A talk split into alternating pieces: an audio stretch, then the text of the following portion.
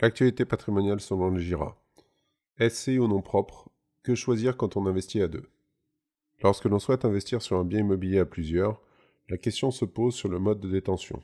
SCI ou nom propre, voire SARL de famille, autant de choix ayant des conséquences diverses. Mais existe-t-il une martingale en la matière, la matière? SCI ou nom propre, l'indivision, la simplicité administrative?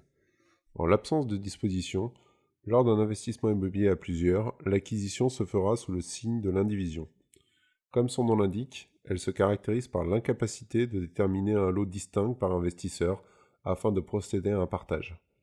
Ce qui est le cas avec un appartement ou une maison individuelle. Indivision et notion de propriété. Chaque investisseur détient une cote-part proportionnelle à ses contributions en termes de financement du bien. Il peut y avoir une dichotomie entre le financement prévu à l'origine consigné dans l'acte notarié et la réalité économique durant la période de financement. En cas de litige, la personne lésée devra justifier de ses contributions pour demander réparation par voie judiciaire. Indivision et gestion administrative. C'est là que le bas blesse. Chaque indivisaire a les mêmes droits sur la gestion du bien.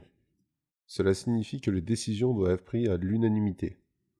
En cas de désaccord, on peut très rapidement se retrouver en situation de blocage. Le risque juridique de l'indivision. Comme évoqué précédemment, l'indivision existe du fait de l'impossibilité de procéder à un partage d'un bien en lots distincts. Cela en fait un statut transitoire, tellement temporaire que la loi a prévu que nul ne peut être contraint de rester en indivision. En d'autres termes, si un des indivisaires souhaite y mettre fin, il en a la possibilité à tout moment.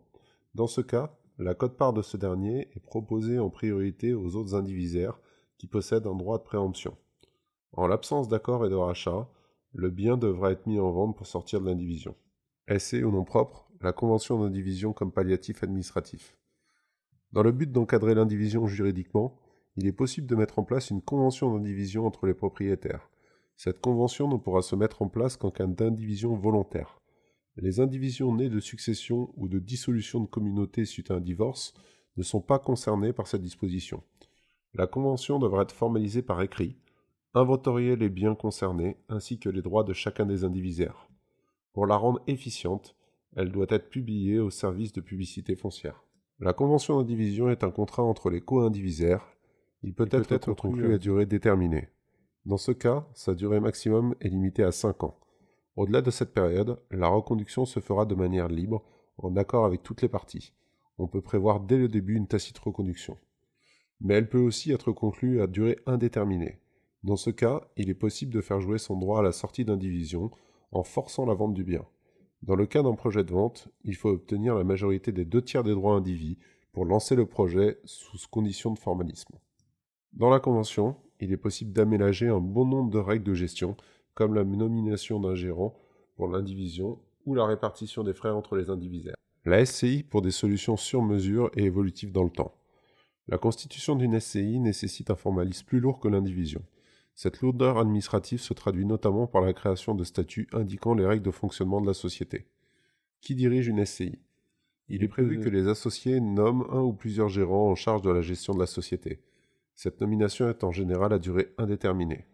En cas de collège de gérance, tous les gérants ont les pleins pouvoirs sur la société dans la limite de l'objet social. Attention en cas de mésentente, car le premier qui prendra une décision aura forcément raison. Des conditions de révocation spécifiques votre prorata des parts sociales peuvent être prévues dans les statuts. A contrario, il est aussi possible à un gérant de démissionner de son mandat. La grande liberté contractuelle. Mais au-delà de cette apparente lourdeur administrative n'est l'opportunité de profiter de la liberté contractuelle liée aux droits des sociétés. Hormis les dispositions d'ordre public qui sont incontournables, droit à l'information, convocation aux assemblées générales, droit à l'affectation des bénéfices aux usufruitiers, il est possible de prévoir des conditions spécifiques dérogatoires pour le reste. Cela permet par exemple de dissocier la finance de la gestion administrative de la société.